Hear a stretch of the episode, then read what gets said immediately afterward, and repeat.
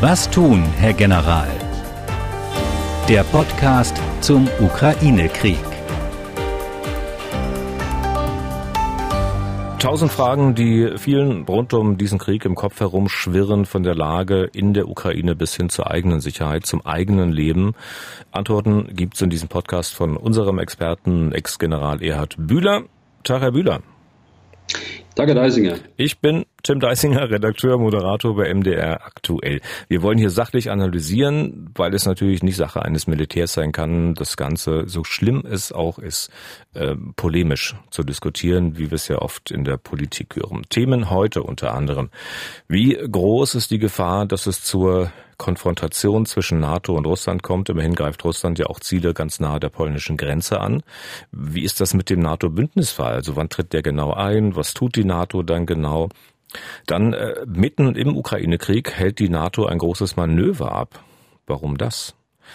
Die noch immer anhaltende Diskussion, eine Flugverbotszone, wie lang kann die NATO die noch ablehnen und wie kann eine Verhandlungslösung für diesen Krieg aussehen. Schauen wir mal, wie weit wir kommen, Herr Bühler. Äh, zunächst mal dazu, dass der Krieg ja nun ganz nah offenbar an die polnische Grenze heranrückt. Nur 25 Kilometer entfernt hat die russische Armee einen Militärstützpunkt zerstört. Ist das jetzt eine Sache, die die NATO besonders nervös werden lässt? Nein, ich glaube nicht.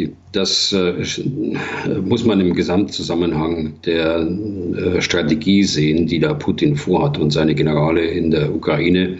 Wir sehen ja zurzeit, dass der Angriff weitgehend äh, zum Stillstand gekommen ist, jedenfalls der Vormarsch. Ähm, wir sehen die weitere Bombardierung von Großstädten. Die, das wird weitergehen denke ich. Äh, wir haben eine Phase der Umgliederung jetzt der Truppenteile, der Verstärkung der Truppenteile und auch der Versorgung der Truppenteile. Aber ich glaube, dass der weitere Vormarsch weitergehen wird. Und jetzt zu Ihrer Frage. Ähm, klar ist, dass äh, viele Hilf Hilfstransporte aus Westen kommen, äh, sei es zivile Hilfstransporte, also Nahrung, Bekleidung und anderes. Äh, aber auch äh, Waffen, die äh, dort von dort aus in die Ukraine reinkommen. Dann hat man mit unter Raketenbeschuss einen Militärstützpunkt bei Lemberg attackiert und ähm, dieser Militärstützpunkt, der liegt nur 20 Kilometer weg von der Grenze. Das ist jetzt ihr, der Hintergrund äh, Ihrer Frage. Äh, das schließt sich deshalb in die Gesamtstrategie ein, weil man die Verbindungslinien für den Nachschub natürlich unterbrechen will.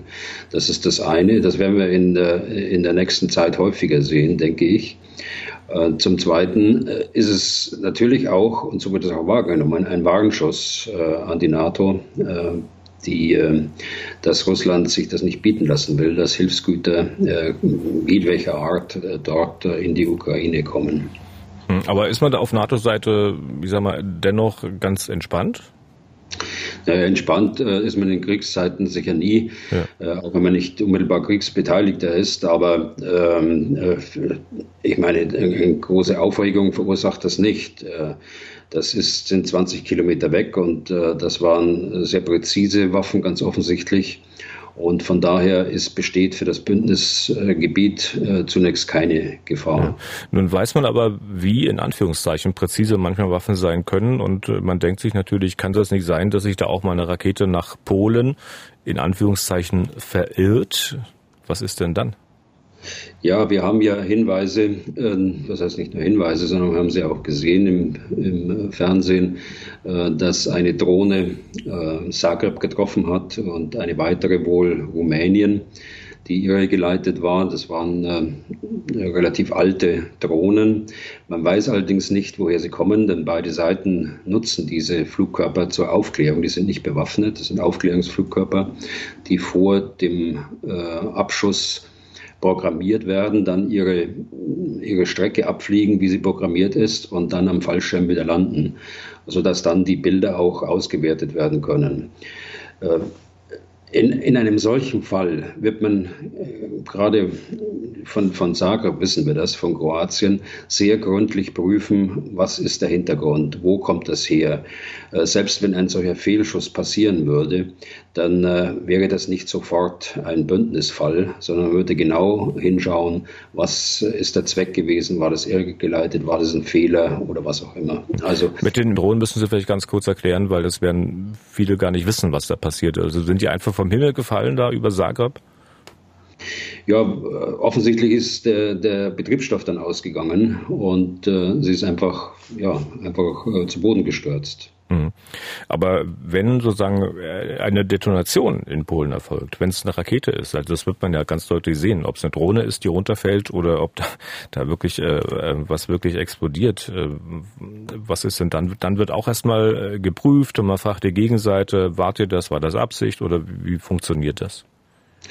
Also das wird sehr sorgfältig und natürlich sehr schnell geprüft. Und ähm, die, die NATO hat das selbst, jetzt wenn wir die Drohne ansehen dort, äh, die in Zagreb gelandet ist oder eingeschlagen ist, ähm, die NATO hat ja mit ihren Aufklärungsmitteln durchaus die Möglichkeit äh, zu verfolgen, wo ist sie abgeschossen worden äh, wie ist sie geflogen und äh, wo äh, kam sie dann tatsächlich am Boden an.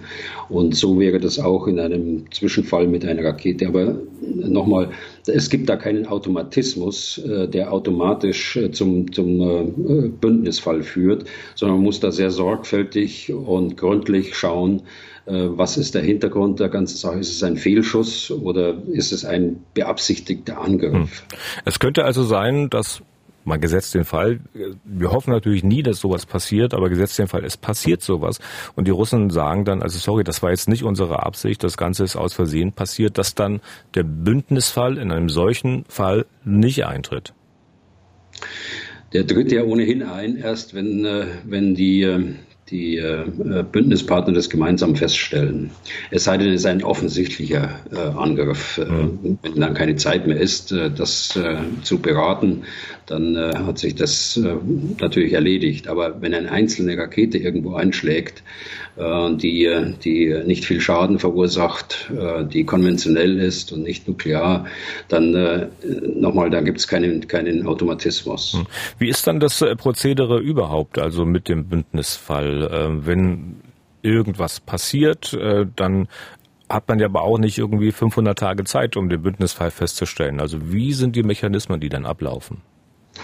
Ja, äh, generell ist es so, dass der NATO-Rat zusammentritt und den Bündnisfall beschließt. Das äh, geht sehr schnell. Das ist ja ähm, nur einmal passiert in der Geschichte der NATO. Und das war nach dem Angriff äh, auf, äh, auf die Hochhäuser in das World Trade Center in New York.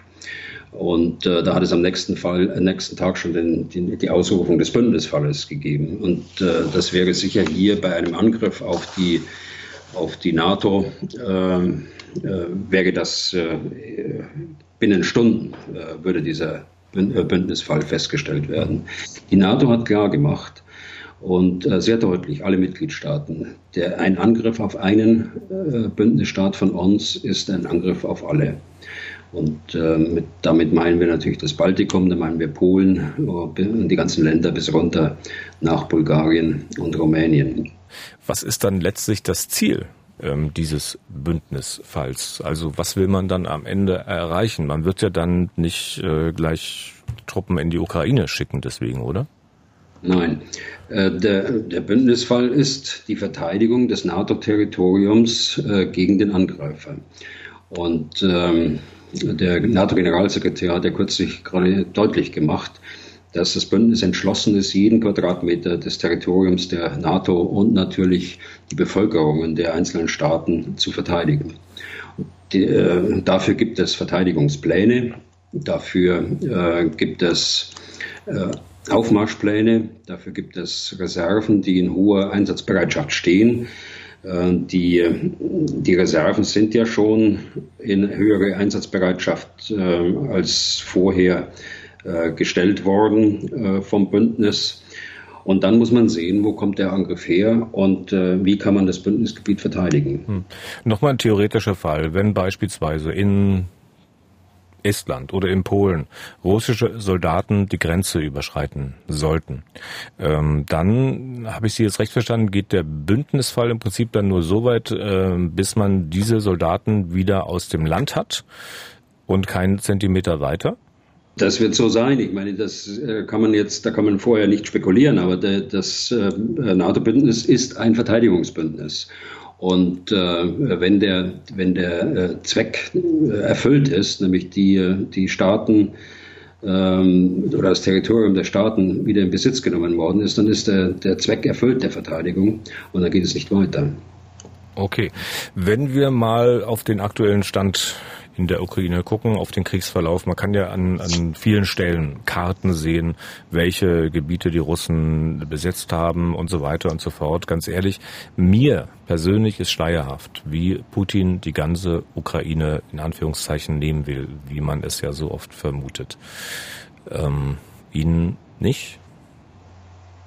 Ja, man wird, das, man wird das sehen. Er hat auf jeden Fall das Potenzial dazu. Er hat die Fähigkeiten dazu. Das war ja vor drei Wochen auch schon klar. Äh, er hat aber massiven Widerstand äh, der ukrainischen Streitkräfte und er hat einen massiven Widerstand äh, der ukrainischen Zivilbevölkerung. Das darf man nicht vergessen. Beides gehört zusammen.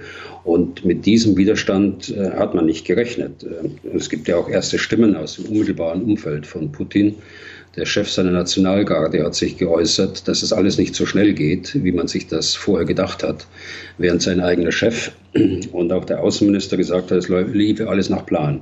Also da läuft nichts nach Plan, sondern äh, der Widerstand der Ukraine ist heftig und deshalb kommen sie auch äh, schwer voran. Das ist auch ein Grund, warum der der Angriff auf breiter Front jetzt äh, zunächst mal seit dem Wochenende zum nahezu zum äh, Stillstand gekommen ist. Aber diese, dieser Stillstand ist auch erklärbar, dass äh, die Russen jetzt äh, Zeit brauchen, um ihre Kräfte zu versorgen und andere Kräfte heranzuführen.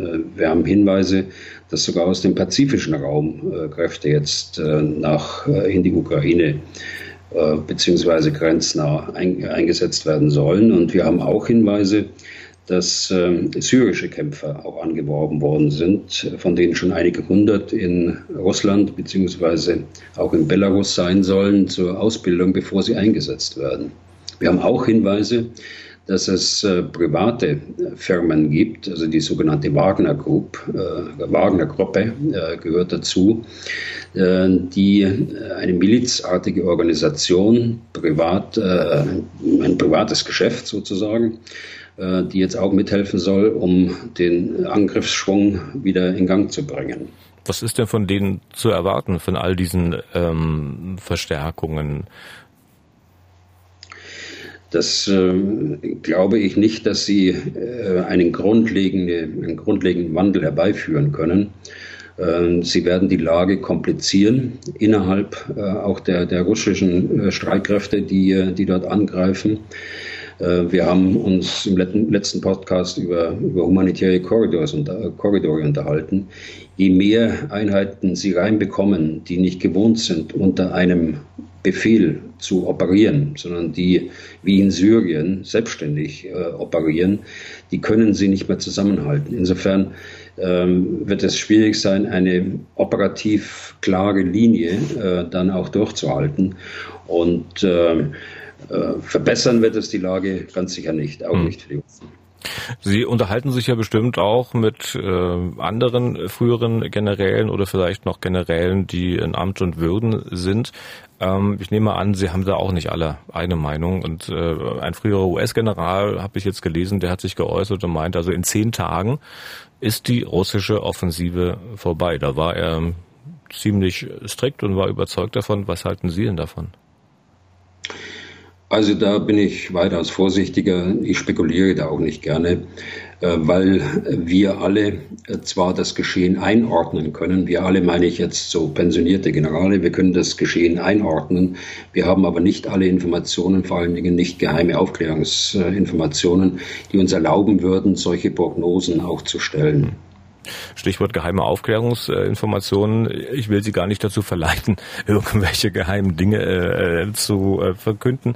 Aber wie muss man sich denn eigentlich vorstellen, wie dieser Kriegsverlauf in der Ukraine in der NATO verfolgt wird? Äh, sicherlich nicht anhand von Push-Meldungen verschiedener Newsportale, oder?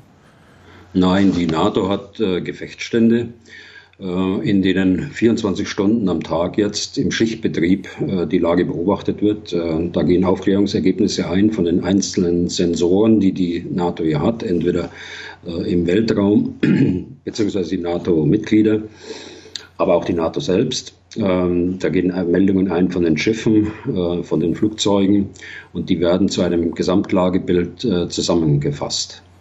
Das heißt, und werden natürlich der politischen, Lage, der politischen Leitung der NATO auch zur Verfügung gestellt. Das heißt, man ist auch in der NATO wirklich sehr genau informiert, äh, wo, an welcher Stelle die russischen Truppen stehen, äh, wo, wer, wie, wann schießt und welche Städte oder möglicherweise auch zivilen, andere zivile Ziele oder militärische Ziele angegriffen hat. Das, davon können Sie ausgehen. Die, da ist die Lage ganz anders als im Jahr 2014. Hier ist viel gemacht worden in der NATO.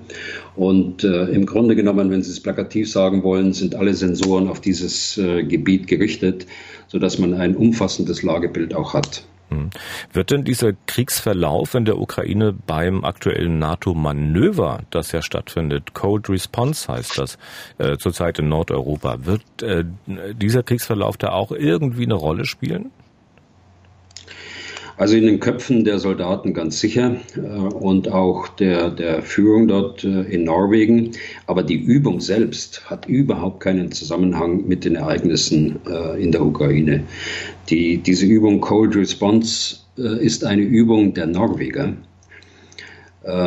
in der sie alle zwei Jahre die Verteidigung Norwegens üben. Norweger, Norweger haben ein, ein sehr gutes Konzept im Gegensatz äh, zu uns beispielsweise, was die Gesamtverteidigung angeht. Sie äh, denken Verteidigung nicht nur äh, in, militärischen, in militärischen Gesichtspunkten, sondern eben im Rahmen der Gesamtgesellschaft. Und äh, das üben sie konsequent alle zwei Jahre. Sie haben nie die, äh, die Beobachtung äh, des russischen Nachbarn, ähm, eingestellt, auch selbst als Russland Partner der, der NATO war. Auf der anderen Seite haben sie auch bis heute nicht ähm, eingestellt die, die permanente Verbindung der Militärs auf der norwegischen Seite äh, mit der russischen Seite. Hm. So, da gibt es also äh, einen heißen Draht. Äh, Norwegen hat ja nur, wie wir wissen, eine ganz kleine Landgrenze, aber Norwegen hat, äh, grenzt eben genauso wie Russland an die strategisch wichtigen äh, Seegebiete des Nordatlantik und äh, des hohen Nordens.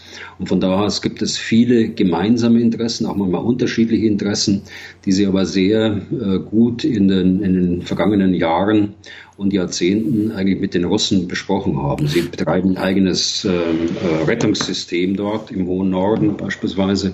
Also diese Übung äh, kann nicht in Zusammenhang gebracht werden. Es ist eine reine defensive Übung äh, der norwegischen Streitkräfte mit anderen Bündnispartnern, den USA, äh, Großbritannien, Deutschland ja. ist mit dabei. Das wollte ich gerade sagen. Also wenn Sie am Anfang gesagt haben, also das ist eine Übung der Norweger, dann ist das schon ein bisschen untertrieben, weil wenn ich es recht gelesen habe, es sind ja eigentlich quasi mehr ausländische Truppen dabei als norwegische Soldaten, oder? Das stimmt, äh, weil äh, Norwegen ist ja nun mal ein, ein Land von fünf Millionen Einwohnern.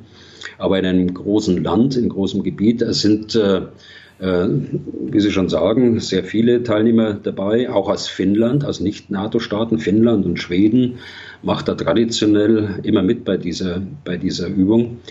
Und äh, man darf nicht vergessen, die, diese Übung ist ja seit Jahren äh, den Russen sehr genau bekannt. Und äh, sie haben sie auch mit, äh, mit Beobachtern verfolgt. Äh, dieses Mal waren sie auch eingeladen, wie knapp 60 andere Staaten auch.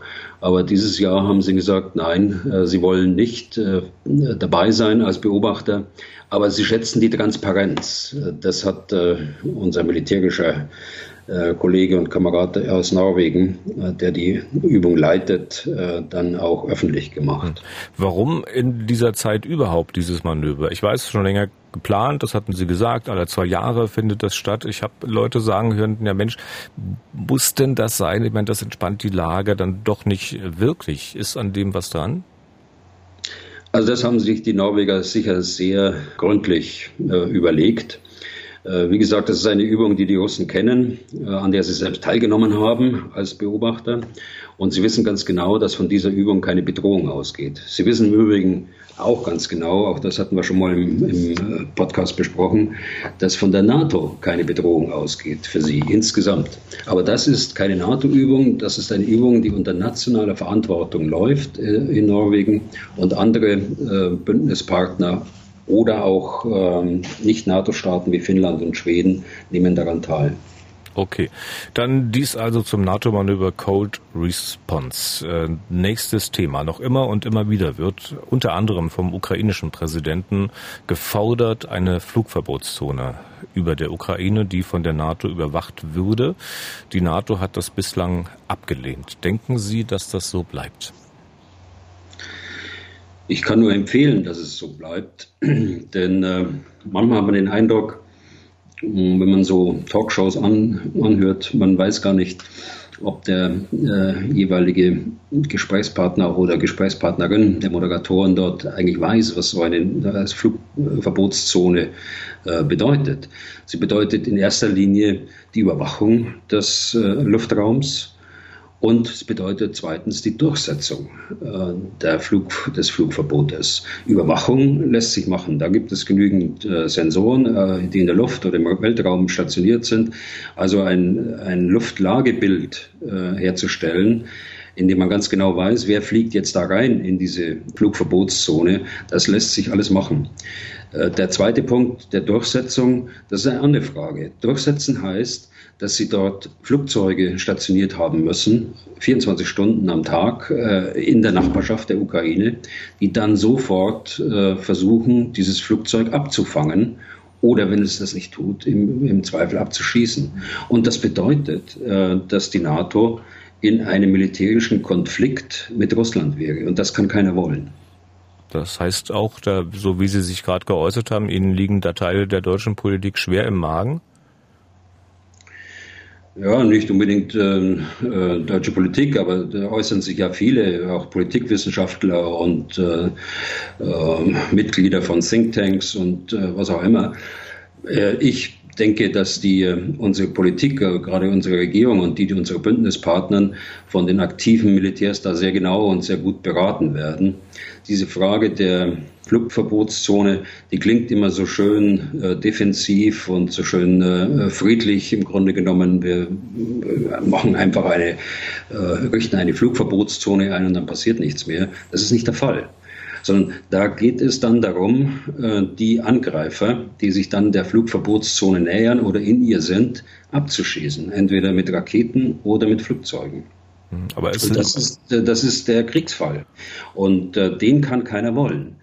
Äh, den kann deshalb keiner wollen, äh, hier im Westen, weil wir Schaden von unserer Bevölkerung auch abwenden müssen. Und äh, ein, ein Kriegsfall mit Russland. Russland ist eine Nuklearmacht, darf man nicht vergessen. Und äh, im, in der NATO gibt es auch drei Nuklearmächte. Einen nuklearen Krieg kann keiner wollen. Nukleare Munition, Raketen sind nicht dafür da, dass man Kriege führt. Sie sind ein politische Waffen. Sie sind, die Technologie ist nochmal da und äh, die politischen Waffen dienen der Abschreckung. Und deshalb muss man aufpassen, wenn man mit, äh, wenn man es mit äh, Nuklearmächten zu tun hat, dass man nicht das Risiko eingeht, äh, dass es hier eine nukleare äh, Eskalation gibt. Hm.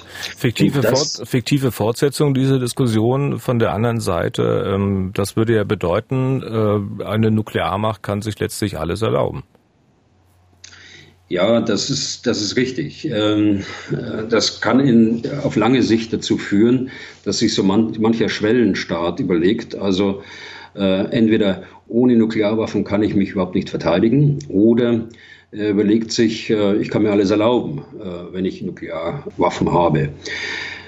Aber wie die Engländer sagen, first things first. Wir müssen jetzt erstmal sehen, dass dieser Konflikt beendet wird, durch einen Waffenstillstand beendet wird, dass ähm, äh, Schaden abgewendet wird vom, von Gesamteuropa, was der Fall wäre, wenn es hier eine kriegerische Auseinandersetzung zwischen dem NATO-Bündnis und Russland wäre.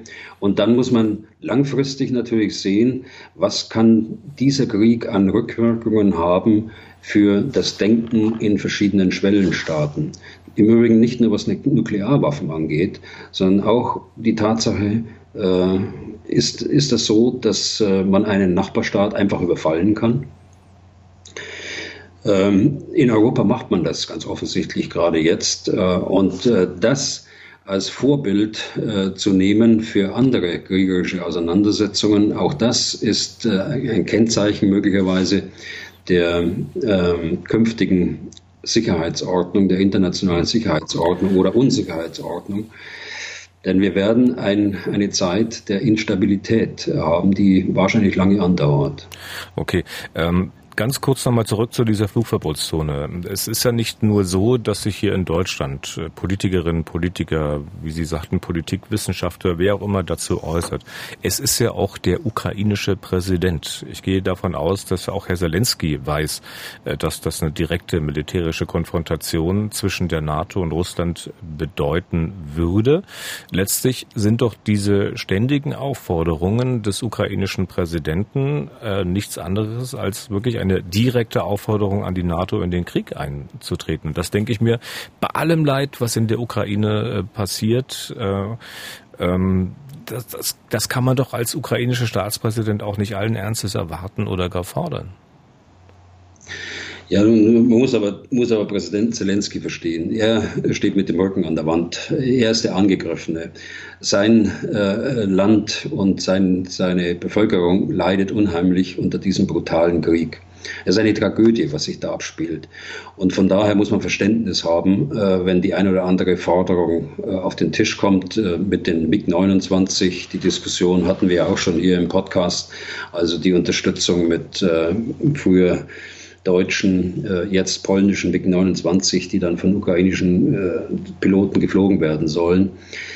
Auch das keine besonders gute Idee, die aber da in diesen Zusammenhang hineinpasst. Und äh, deshalb nehme ich das, äh, diesen Stimmen, die aus dem Kriegsgebiet selbst kommen, nicht übel. Aber wir müssen sehen, dass wir unseren militärischen Rat auch an die Politik abgeben und das geschieht bei uns. Äh, davon gehe ich aus und äh, das kann, das, ja, das weiß ich eigentlich. Ähm, aber wir müssen sehen äh, insgesamt, dass es nicht zu einer Ausweitung dieses Konflikts kommt. Hm. Auch was die Waffenlieferungen betrifft, ähm, sind ja immer wieder Stimmen aus der Ukraine zu vernehmen, dass es viel zu wenig sei, was der Westen tut, äh, auch speziell Deutschland, äh, wird ja da teilweise auch mächtig sogar beschimpft, wenn ich nur mal den ukrainischen Botschafter hier in Deutschland höre. Ähm, unser einer kann jetzt nicht wirklich einschätzen, also wie viel an Kriegsmaterial da jeden Tag gebraucht gebraucht oder in Anführungszeichen verbraucht wird. Wie schätzen Sie das ein? Ist das wenig, was der Westen macht? Könnte er noch viel mehr tun? Also wir können das alle nicht einschätzen, weil aus guten Gründen äh, heute nicht mehr so öffentlich über, über Zahlen gesprochen wird. Äh, das äh, sind auch Informationen, die man so öffentlich nicht diskutieren sollte. Ich glaube, das, was wir gemacht haben, gerade auch was Deutschland gemacht hat, das war in äh, der Art, der Qualität der Waffen äh, genau das Richtige, weil es zu dem äh, zu dem Verteidigungsansatz ähm, der ukrainischen Kräfte, also hinterhaltähnliche Stellungen, äh, Widerstand an jeder Straßenecke passt. Nämlich, äh, was haben wir geliefert? Wir haben Panzerfäuste geliefert, wir haben ähm, Luftabwehrraketen, die man, die jeder Soldat abschießen kann, äh, von der Schulter weg äh, geliefert. Und das ist ähm, die richtige Qualität, äh, denke ich. Über Quantitäten habe ich im Augenblick auch keinen Überblick über das hinaus, was ohnehin schon öffentlich ist. Kurze Nachfrage noch zu diesen Waffenlieferungen. Ähm, Angriffe auf diese Nachschubverbindungen dafür sind ja durch Putin auch schon angedroht worden, weil wir vorhin beim Thema Bündnisfall waren. Wenn solche Angriffe der Russen auf diesen Nachschub auf ukrainischem Territorium erfolgen würden, dann ist es Sache der Ukraine, oder? Ja, die äh, Transporte werden ja durch ukrainische äh, Fahrzeuge ge äh, gemacht und äh, durch Ukrainer gemacht. Äh, wo die Übergabe erfolgt, äh, sollten wir auch nicht öffentlich diskutieren, ja. aber sie erfolgt ganz sicher nicht in der Ukraine. Das heißt, es wird, ist ganz sicher so, dass keine NATO-Soldaten irgendwelche Vorräte in der, in der Ukraine transportieren. Okay, irgendwann muss ja mal Schluss sein, auch mit diesem Krieg. Irgendwann einigt man sich hoffentlich in Verhandlungen auf ein Ende dieses Krieges. Das hatten Sie vorhin auch schon mal angesprochen. Haben Sie denn eine Vorstellung, wie eine solche Einigung aussehen könnte? Ja, Hoffnung äh, kann man heute wieder haben, wenn es heute in der fünften Runde darum geht, ähm, die einzelnen Positionen nochmal abzuklopfen der Ukraine und äh, auch Russlands. Aber wenn Sie Nachkriegsordnung anschauen, dann äh, will ich das wiederholen, was ich gerade gesagt habe. Es wird vieles nicht mehr so sein, wie es war und wie wir es gewohnt sind. Wir werden es auf eine lange Phase der Unsicherheiten, der Instabilität äh, einzurichten. Was aber passiert ist, ist, äh, dass die NATO, soweit ich es verfolgen kann, äh, aufgrund meiner Erfahrung in der NATO, insgesamt geschlossener und entschlossener denn je ist. Und das war vor wenigen Jahren, wenn Sie sich erinnern, äh, nicht der Fall. Das heißt vor wenigen Jahren. Das ist äh, gewesen im Jahr 2018, 2019. Äh, und das Zweite, die Ukraine. Putin hat ihr die Existenzberechtigung abgesprochen. Aber das ukrainische Volk ist nach meinem Empfinden geeinter denn je. Und insofern hat er zwei Ziele schon nicht erreicht, äh, nämlich die NATO zu spalten oder auch das äh, ukrainische Volk so zu demoralisieren, dass es äh, willig ist, ein, ein Besatzungsregime auf sich zu nehmen. Aber das klingt jetzt wie eine kleine Motivationsrede, sage ich mal, äh, wenn wir es mal ganz nüchtern betrachten. Ich meine, ein Hörer hat uns eine Ansicht, äh, seine Ansicht gemailt, und zwar, äh, dass es letztlich möglicherweise darauf hinauslaufen würde, dass Luhansk, Donetsk zwei selbstständige Republiken würden, dass die Krim bei Russland bliebe, dass die Ukraine bündnisfrei, neutral sein würde, dass die Russen dann, weiß nicht, Reparationsleistungen zahlen müssen. Die Ukraine würde am Ende auf der Karte auf jeden Fall anders aussehen. Haben Sie da Widerspruch? Ja, da habe ich keinen kein Widerspruch. Äh, dann würde die Karte so aussehen, äh, wie sie vor dem Krieg war. Äh, wozu ist dieser Krieg dann überhaupt geführt worden? Dieser Krieg hat keine Berechtigung und keine Begründung. Und das ist das Drama und die Tragödie, die sich hier abspielt. Ich will letztlich nicht spekulieren, was die beiden Verhandlungspartner dann tatsächlich erreichen werden. Ich hoffe nur, dass es ein sofortiger Waffenstillstand ist, der aufgrund der unklaren hm, Lage dann hoffentlich auch sofort eingehalten werden kann. Und äh, dann müssen beide Seiten äh, sehen, was sie verhandeln. Äh, der Präsident Zelensky hat einige Punkte, über die er sprechen will, auf den Tisch gelegt. Und dazu gehört ja auch ähm, die äh, Verfassung, die eigene Verfassung, in der seit 2019 drin steht, dass äh, der NATO-Beitritt das Ziel der Ukraine ist. Er hat auf den Tisch gelegt, äh, über äh, die Krim und die Volksrepubliken zu sprechen. Aber wie nun der, der, das tatsächliche Verhandlungsergebnis ausgeht, dem will ich da nicht vorgreifen. Okay, dann danke bis hierhin. Äh, Sie, liebe Hörerinnen und Hörer, wissen ja, dass Sie uns auch Fragen stellen können unter ukraine.mdraktuell.de. Einige Fragen haben uns äh, natürlich schon erreicht. Ich will mal kurz was rausgreifen. Erster Punkt. Ähm, Hörerinnen und Hörer, Userinnen und User haben festgestellt, äh, dass in Niedersachsen möglicherweise auch bundesweit wegen des Ukraine-Krieges, das ist die Begründung, die Livecams äh, der Autobahn abgeschaltet äh, werden, also die Webcams. Man kann nicht mehr sehen, wie, wie der Verkehr da auf der Autobahn läuft. Ähm, was bedeutet denn das, äh, Herr Bühler? Wissen Sie, das bedeutet, dass das da möglicherweise Truppentransporte unterwegs ist? Ist das eine reine Vorsichtsmaßnahme, Teil einer Verteidigungsstrategie? Können Sie uns was dazu sagen? Nein, da kann ich Ihnen nichts dazu sagen. Äh, könnte ich auch nur spekulieren. Äh, da habe ich äh, auch keine näheren Informationen. Aber da könnten Sie ja direkt bei der Verkehrs- und Nachrichtenzentrale in Niedersachsen dann das erfragen. Ja. Ich Na, glaube, die- die wird das auch sagen. Die Begründung haben Sie ja online gestellt, wegen des Ukraine-Krieges. Bin nicht so sicher, ob Sie darüber hinaus noch was sagen möchten. Aber okay, äh, dann lassen wir das bei dieser Frage. Dann hat uns äh, Frau Jochmann geschrieben, äh, sie fragt, es geht speziell um das Leben hier in Deutschland, weil sie wahrscheinlich große Angst hat und äh, fragt, wo und wie man sich hier in Deutschland schützen kann, wenn man wirklich angegriffen würde. Es gäbe ja in vielen Städten keine U-Bahn, keine Bunker. Was ist das Beste? Und jetzt schreibt sie wörtlich, um mit meinem Sohn am Leben zu bleiben. Also ich glaube, da muss man äh, zweiteilen. Zunächst äh, sehe ich äh, keinen Grund jetzt zur Angst. Ähm, dass man besorgt ist über den Krieg und die Sicherheitslage insgesamt, das ist überhaupt keine, überhaupt keine Frage.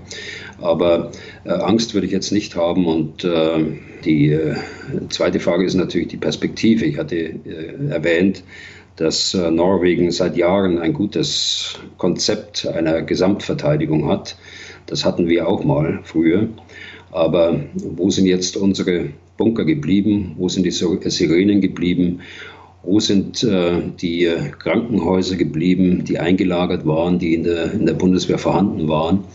All diese Fragen kommen natürlich jetzt wieder auf den Tisch. Äh, Und äh, hier werden sich die, die zuständigen Damen und Herren der Innenministerien äh, der Länder und des Bundes auch sicher zusammensetzen, um da die notwendigen Konsequenzen zu ziehen. Ich glaube, wenn wir tatsächlich in einer ähm, in eine Phase der Instabilität und der Unsicherheit reingehen, dann müssen wir auch wieder daran denken, eine vernünftige Gesamtverteidigung, ein Konzept auch für, die, für den äh, Schutz unserer Zivilbevölkerung zu entwickeln, jenseits der militärischen Maßnahmen. Ja, das heißt dann, dass natürlich diese 100 Milliarden, die man erstmal für die Bundeswehr äh, au- aus der Tasche geholt hat, äh, nicht ausreichen werden. So. Damit sind wir durch für heute. Wenn Sie auch Fragen haben, die wir hier beantworten können, dann schreiben Sie an ukraine.mdraktuell.de. Danke, Herr Bühler, für heute. Wir hören uns dann am Freitag wieder. Ja, vielen Dank, Herr Dasier. Was tun, Herr General? Der Podcast zum Ukraine-Krieg.